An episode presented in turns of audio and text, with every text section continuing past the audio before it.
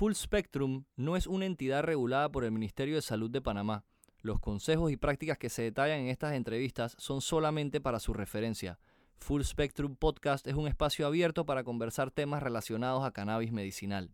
La opinión de nuestros invitados no necesariamente refleja la postura de Full Spectrum. Para cualquier cambio en su dieta o medicamentos, por favor consulte a su médico.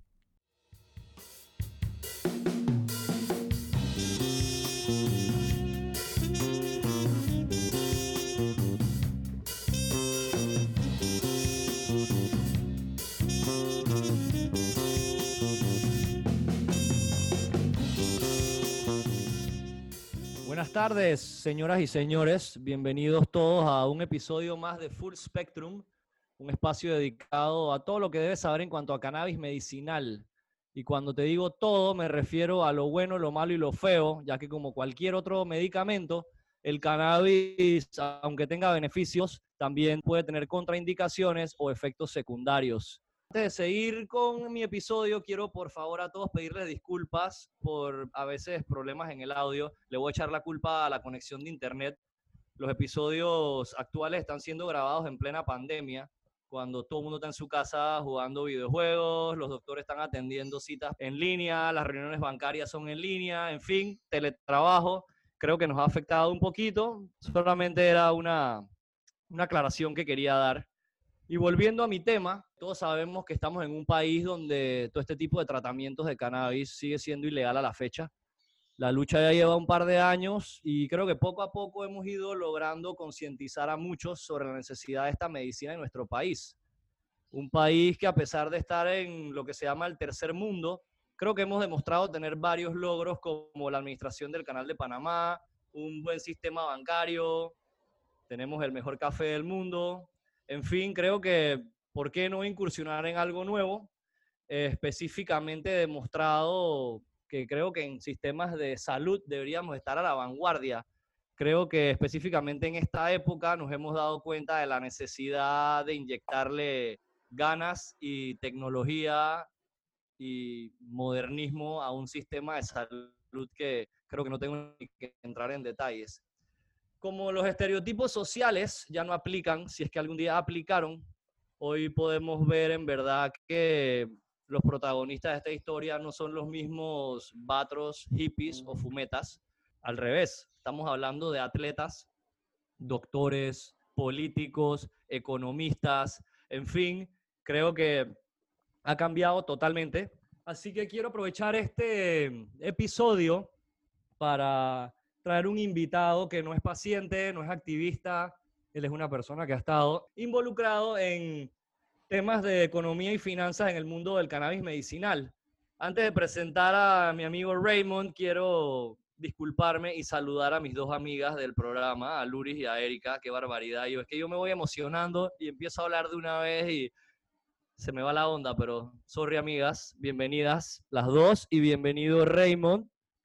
Raymond, ¿por qué no nos cuentas un poquito, antes que mis amigas te ataquen con preguntas, porque yo sé que están listas, ¿por qué no nos cuentas un poquito de cómo has quedado tú involucrado en este mundo de cannabis y qué papel juegas hoy en día? Claro, con mucho gusto. Muchas gracias por, por tenerme aquí, primero que todo. Yo, la verdad, empecé como cualquier otra persona queriendo tener una carrera de negocios. Después de graduarme de, de la escuela de secundaria aquí, estudiar en Estados Unidos y estudié ingeniería y seguí mi carrera normalmente eh, trabajando en Wall Street, que trabajé en banca de inversión por dos años. Y luego, después de vivir en Estados Unidos, empecé a observar que el estigma del cannabis allá no era el mismo, que realmente tenía una percepción mucho más avanzada sobre lo que estaba pasando y como algunos de los otros negocios que ha desarrollado mi familia en las últimas décadas, siempre la idea fue encontrar qué modelos de negocio funcionan en países desarrollados para tratar de anticiparlos una vez que sea disponible hacerlo en nuestros mercados.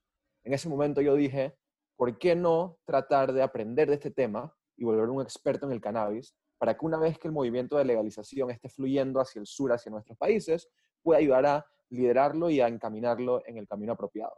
Y de esa manera empecé a invertir y a involucrarme en diferentes compañías y me ha traído hasta ahora. Wow, excelente.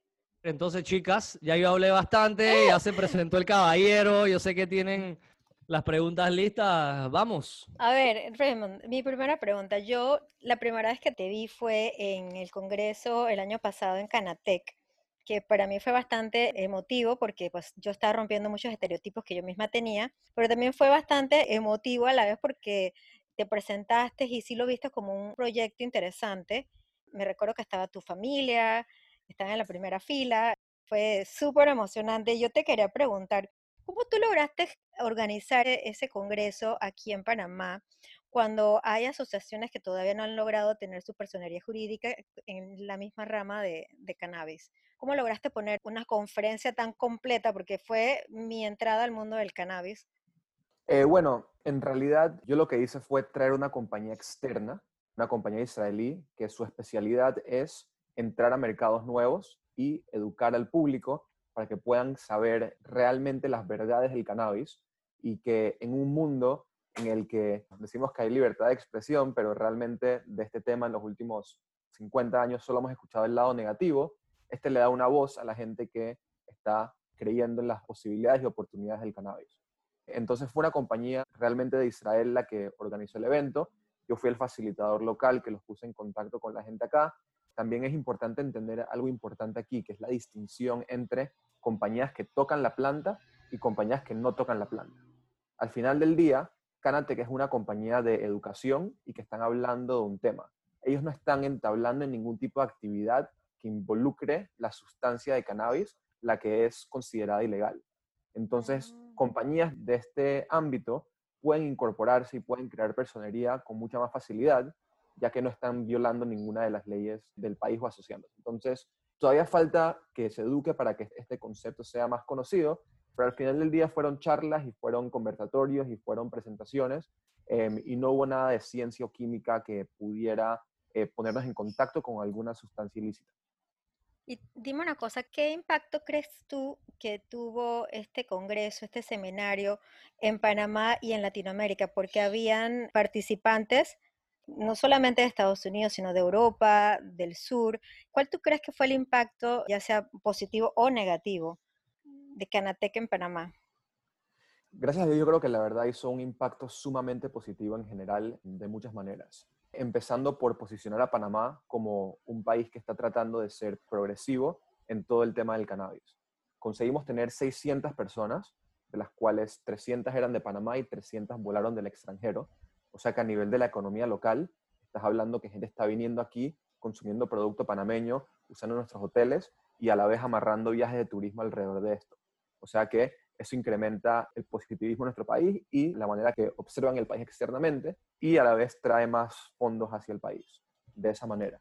De la parte interna, fue la primera vez que realmente la población panameña, ya sea empresarios, doctores, políticos, tuvieron el chance de realmente escuchar de expertos del cannabis que han pasado por muchos de los momentos que estamos pasando ahora, con falta de información, con ambigüedad, con mucha confusión, y pudieron escuchar anécdotas en las que ellos se pudieron sentir identificados y pudieron ver, escuchar pues de esas personas dónde ellos estaban, que, eran puntos similares a los que estaba Panamá en ese momento, y a dónde han llegado, y que con el progreso, con la educación y con la solidaridad de todo el mundo han podido avanzar y hacer negocios exitosos.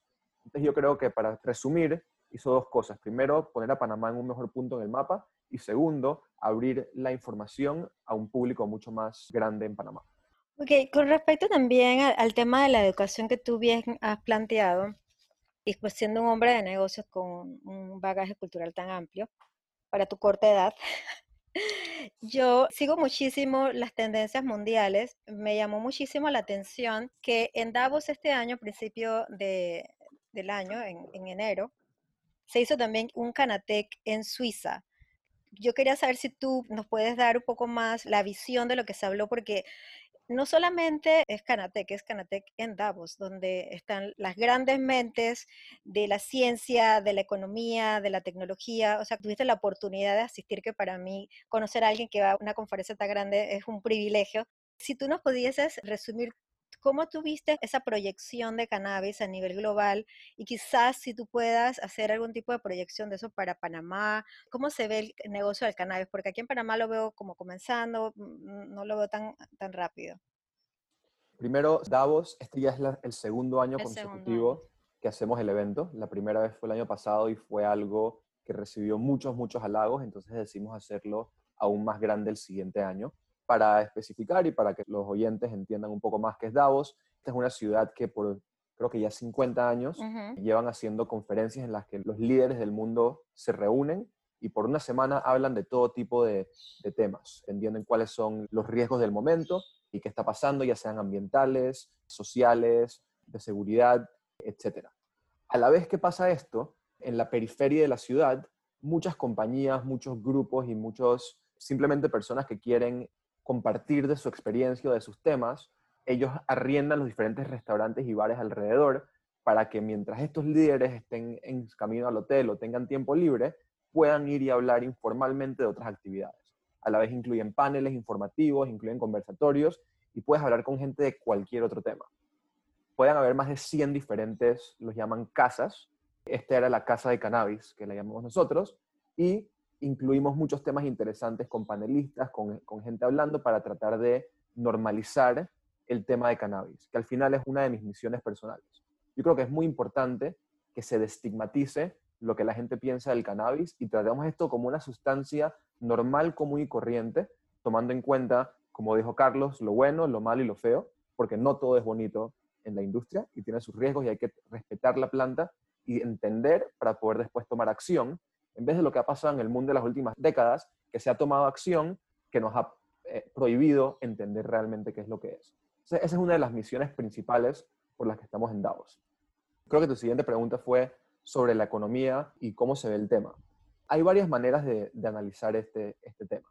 Es un ambiente muy fragmentado y es muy difícil hacer negocio a nivel internacional porque cada país tiene regulaciones diferentes. Incluso dentro de países, principalmente en Estados Unidos, los diferentes estados tienen diferentes reglas. Solo para darte un ejemplo de las complicaciones de este tema, California y Oregon son dos estados que tienen cannabis médico y cannabis recreacional legal. Y estos dos estados están uno al lado del otro. E incluso no puedes transportar cannabis de un estado al otro, porque una vez que cruzas líneas estatales, ya estás enfrentándote con leyes federales. Entonces, cada estado ha sido insulado y de esta misma manera cada país está insulado de cierta manera. Obviamente, poco a poco ha habido un poco de intercambio y un poco de movimiento de producto donde es factible, pero si nos ponemos a ver cualquier otra industria, el intercambio es esencial y es lo que realmente hace factible y hace posible que el negocio se pueda hacer. Entonces, creo que es importante estudiar cómo está el panorama hoy, cuáles son las particularidades de cada país, pero a la vez también pensar cómo creemos que esta industria se va a ver en 20 años y trabajar para eso. Y cómo, por ejemplo, va a ser el, el free trade y el movimiento de producto a nivel global y entender en qué posición queremos estar. Del punto de vista particular de Panamá, Panamá puede ser un gran hub para cannabis como ha sido con todo, empezando del punto de simple distribución, como hacemos con muchos otros productos en la zona libre, a poder integrar verticalmente un poquito más el proceso y decir incluir empacamiento, incluir procesamiento final de medicinas, incluir extracción de cannabinoides y después quizás hasta cierto componente de cultivo si hace sentido.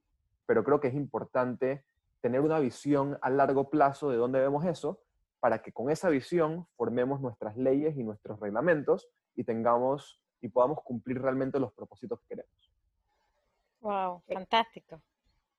Para seguir con tu intervención, esto de la prohibición y el problema que existe en exportación y las reglamentaciones independientes de cada país viene de que el cannabis todavía está clasificado como categoría 1 bajo el convenio de estupefacientes de 1960 y ya la OMS le pidió a la ONU que volvieran a reunirse para votar y sacarlo de esa clasificación. Una vez la planta salga de esa clasificación, ya no va a tener tantas restricciones como la federal y ya entonces se puede empezar a flexibilizar un poco y se puede empezar a unificar el, manejo de la misma planta. Eso es lo que se supone que va a pasar este año, o por lo menos en la reunión este año. Tenía que pasar en marzo, no ha pasado todavía, pero esas son las proyecciones que tenemos que tomar en cuenta y nosotros como país que no ha puesto leyes aún, es muy importante considerarlo.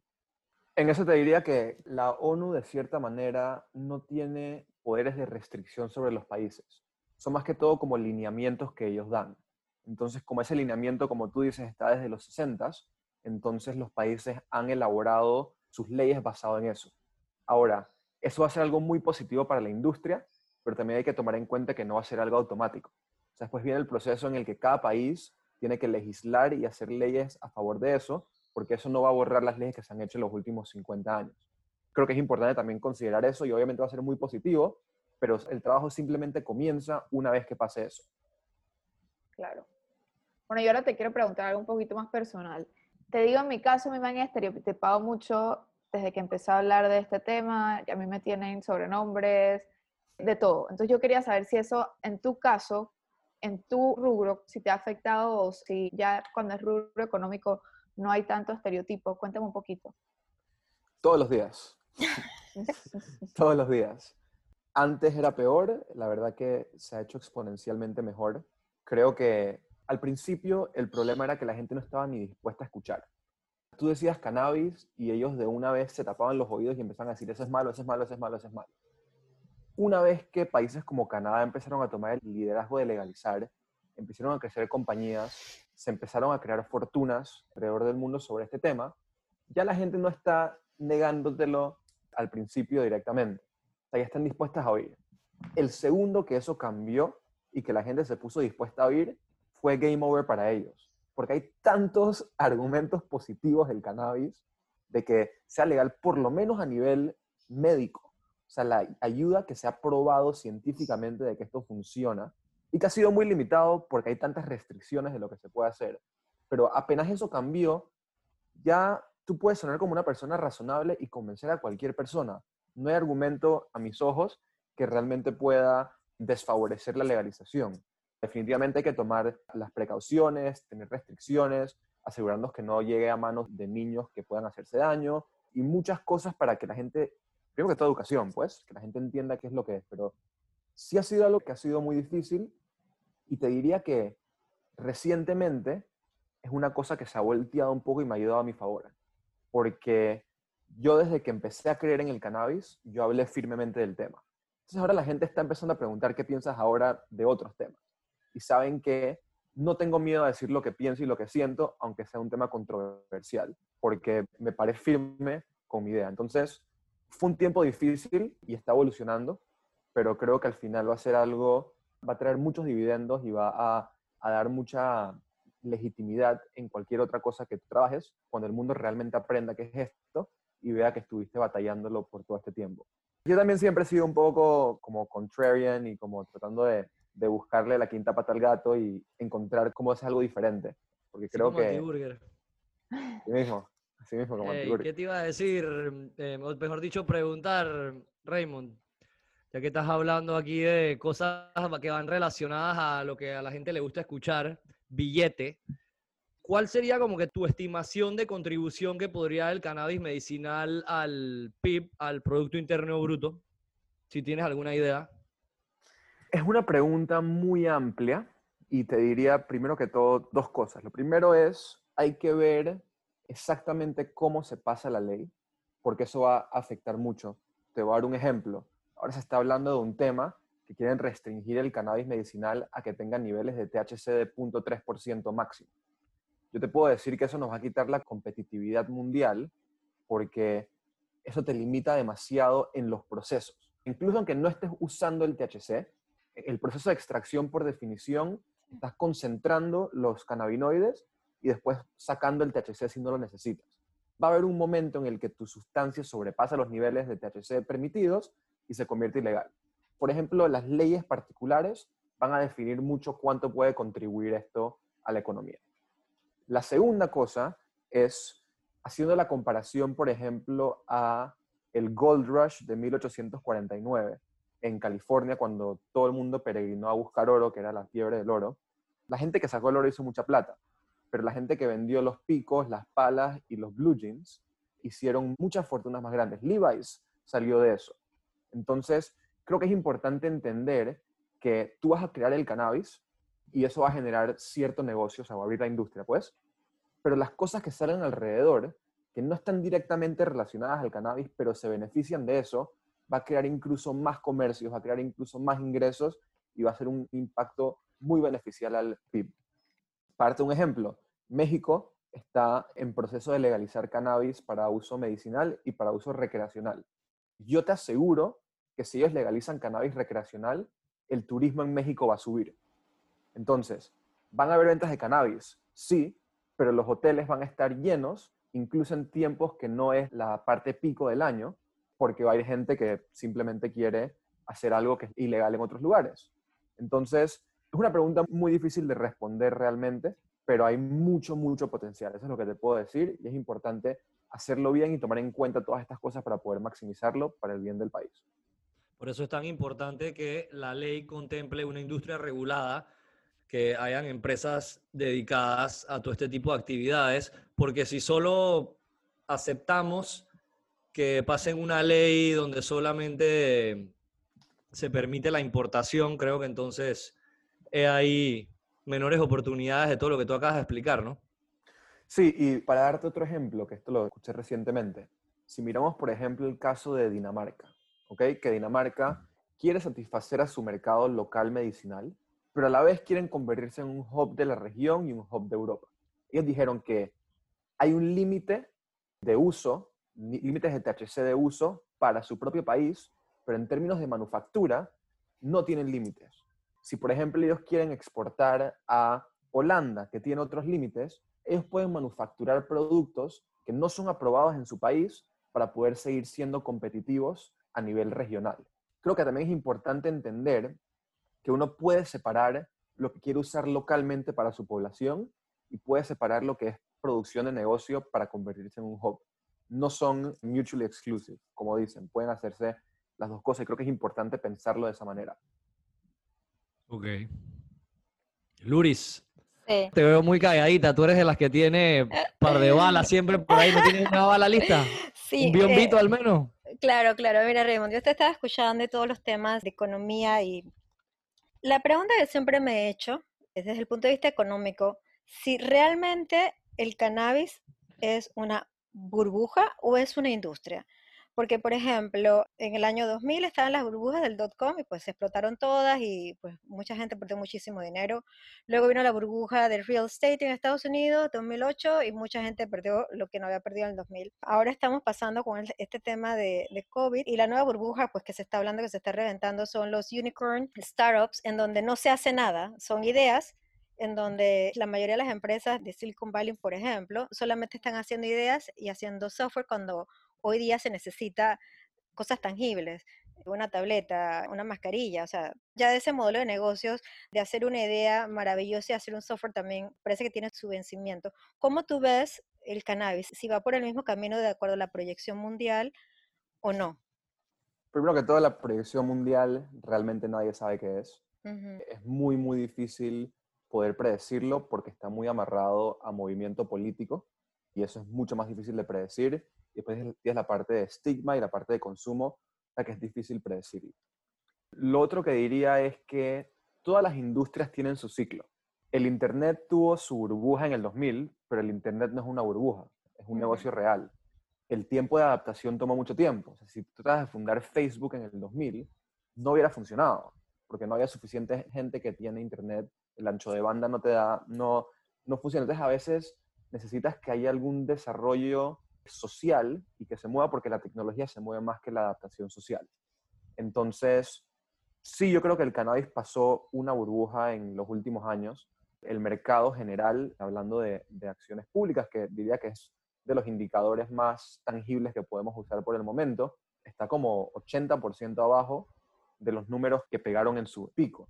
Y esto no es un caso de COVID, esto venía desde mediados del 2019.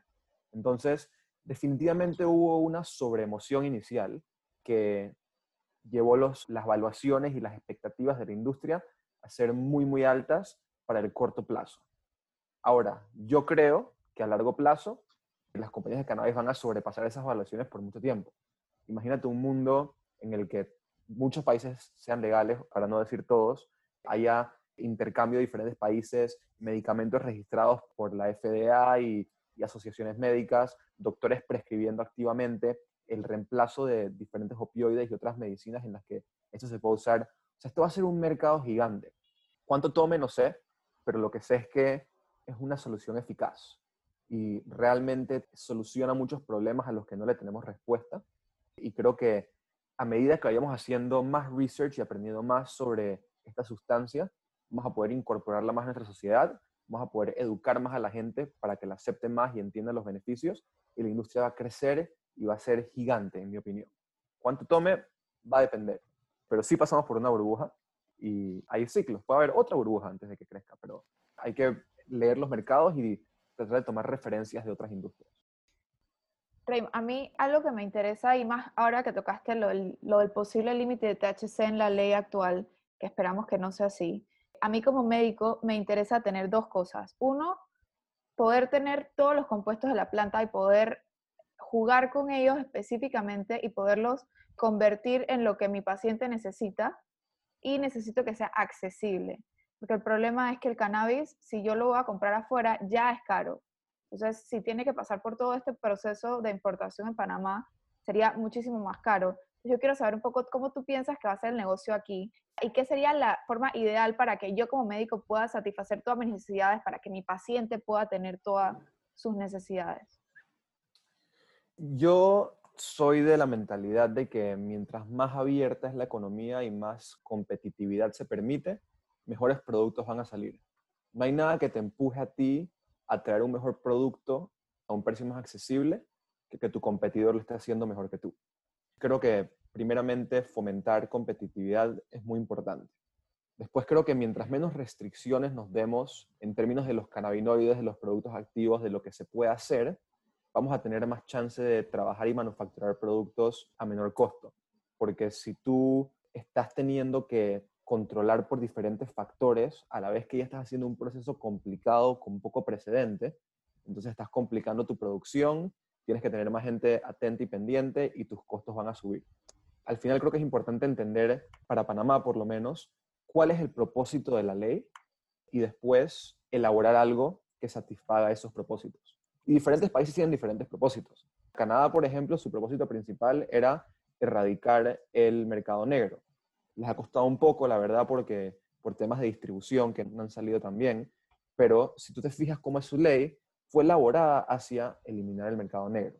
Un país como Colombia, por ejemplo, ellos querían destigmatizar esto de la guerra de drogas y quitarle un producto a las guerrillas. Entonces Colombia no permitió tener producto de flor. Ellos solamente trabajan con aceites, porque de esa manera nadie va a confundir a, que un paciente de cannabis que está tomando tinturas, que son aceites, va a estar haciendo drogas, como dirían en ese tiempo. Entonces, Creo que flexibilización es muy importante para que podamos tener un producto competitivo y que no nos limitemos porque tú limitas los cannabinoides y puedes usar menos semillas y tienes menos disponibilidad de cosas y esto ya te restringe un poco y te limita y tienes que limitarte a ciertos vendedores y entonces diría flexibilización y, y realmente entender qué queremos con la ley. Okay. Bueno, Raymond y chicas, sin ánimos de ir apagando la fiesta. Por temas de tiempo tenemos que ir finalizando el episodio de hoy. Creo que es el momento para ir concluyendo. No sé si tienen algo extra o algo que quieran aclarar. Yo por mi parte creo que el mundo del cannabis medicinal en sí no solo necesita de pacientes y enfermos así como nosotros, Luris, creo que necesitamos también una industria completa llena de profesionales comprometidos y gente que tenga en verdad claro el, como lo dijiste tú, Raymond, que esté claro cuáles son las misiones de esto, que es, sí, vamos a ayudar al paciente, pero que detrás de esto hayan, que se sigan todos los parámetros para que todo el mundo al final quede feliz, ¿no? Tanto pacientes con mejor calidad de vida, los que lo vean como un negocio puedan hacerlo bien y en sí, simplemente profesionales comprometidos, diría yo. Luris, tú como paciente, yo como paciente realmente considero que si vamos a impulsar una, industria que sea siempre en beneficio del paciente, pero si podemos hacer una industria paralela en donde todo el mundo se beneficiado, creo que hay que impulsarlo de esa manera. Yo siempre he defendido que el cannabis medicinal no solamente es para el paciente, sino para todas las industrias paralelas. Eso incentiva la educación, la gente tiene que especializarse en temas de derecho legal, etcétera, no solamente los temas de agronomía, educación, sino que también están los temas de, abuso y no abuso de medicamentos, creo que hay un sinnúmero de aristas en el, mapa macroeconómico que ayudan a que el medicamento vaya a tener un precio accesible, que sea sano y que sea seguro hacia el paciente, que es lo que al final nosotros como Full Spectrum estamos buscando. Perfecto. Bueno, Raymond, creo que muchísimas gracias de parte de los tres por habernos acompañado, habernos regalado parte de tu tiempo y haberte expresado súper bien en cuanto a todos estos temas que te hemos consultado el día de hoy. Así que creo que no me queda más nada que decir que no a la doble moral y por una vida sin dolor apoya la legalización del cannabis medicinal, que todo el mundo está en el bote, menos nosotros. Así que espero que todos los oyentes nos ayuden a presionar al gobierno y a los que pasan las leyes para que probablemente alguien en tu familia goce de estos beneficios. Saludos.